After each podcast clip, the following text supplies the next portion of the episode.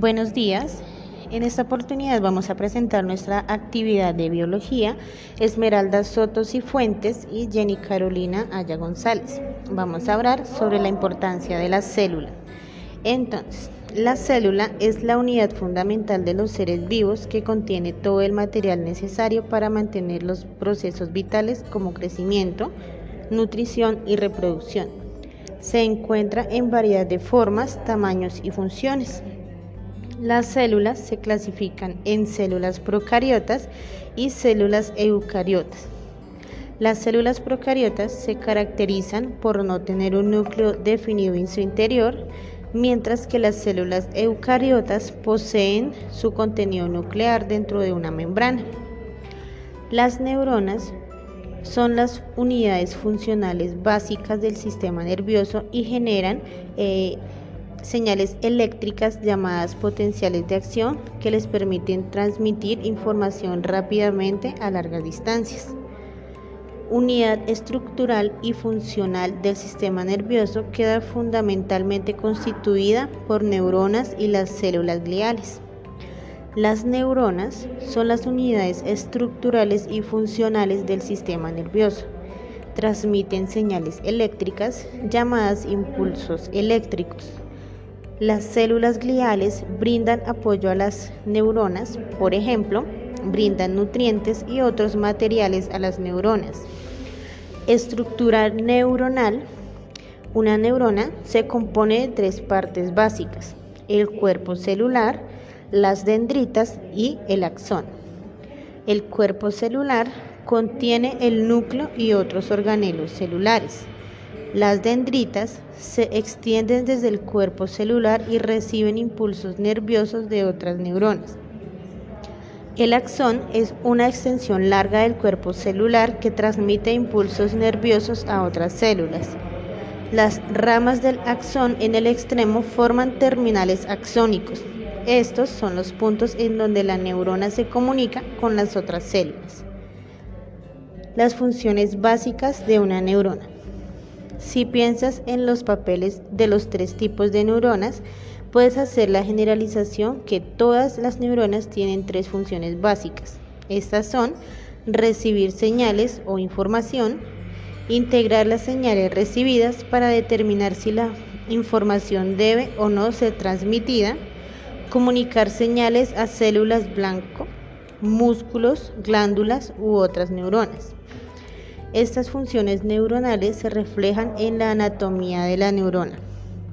Encontramos ciertos tipos de neuronas.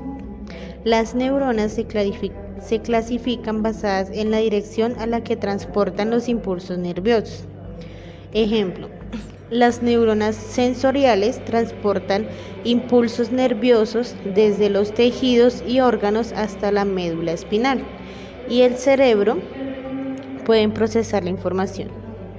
Si se coge un hielo, las neuronas sensoriales que tienen terminación en las yemas de los dedos transmiten la información al sistema nervioso central que, el hielo está muy frío. Las neuronas motoras transportan impulsos desde el cerebro y la médula espinal hasta los músculos y las glándulas. Ejemplo, si cogemos un cactus, las neuronas motoras que enervan los músculos de los dedos y causan que la mano lo suelte. Las interneuronas transportan impulsos nerviosos hacia un lado y otro en que las neuronas sensoriales y las motoras. Ejemplo, cuando al coger un hielo se siente la sensación de frío, pero al mismo tiempo se siente la sensación de punzones en las manos, se unen estas dos y realizan la acción al mismo tiempo. Encontramos neurotransmisores convencionales y no convencionales. Los neurotransmisores convencionales son los mensajeros químicos que actúan como o con ciertas características básicas. Se almacenan en vesículas sinápticas, se liberan cuando entra en el axón terminal en respuesta a una potencia de acción y actúan uniéndose a receptores en la membrana de la célula postsináptica. Neurotransmisores de molécula pequeña son diversos tipos de moléculas orgánicas pequeñas, en los cuales incluimos los aminoácidos, las aminas biogénicas, los neurotransmisores purinérgicos, la acetilcolina, neuropéptidos, los cuales se componen de tres o más aminoácidos cada uno y son más grandes que los neurotransmisores de molécula pequeña. Los efectos de un neurotransmisor dependen de su receptor. El glumato es el principal transmisor excitatorio en el sistema nervioso central. La glicina es el principal neurotransmisor inhíbrido en la médula espinal para conclusión y por resumen, los seres vivos son un conjunto formado por billones de células agrupadas en tejidos y organizadas en órganos y sistemas dentro del cuerpo, con el fin de realizar su función. La célula es la unidad mínima del cuerpo. Muchas gracias.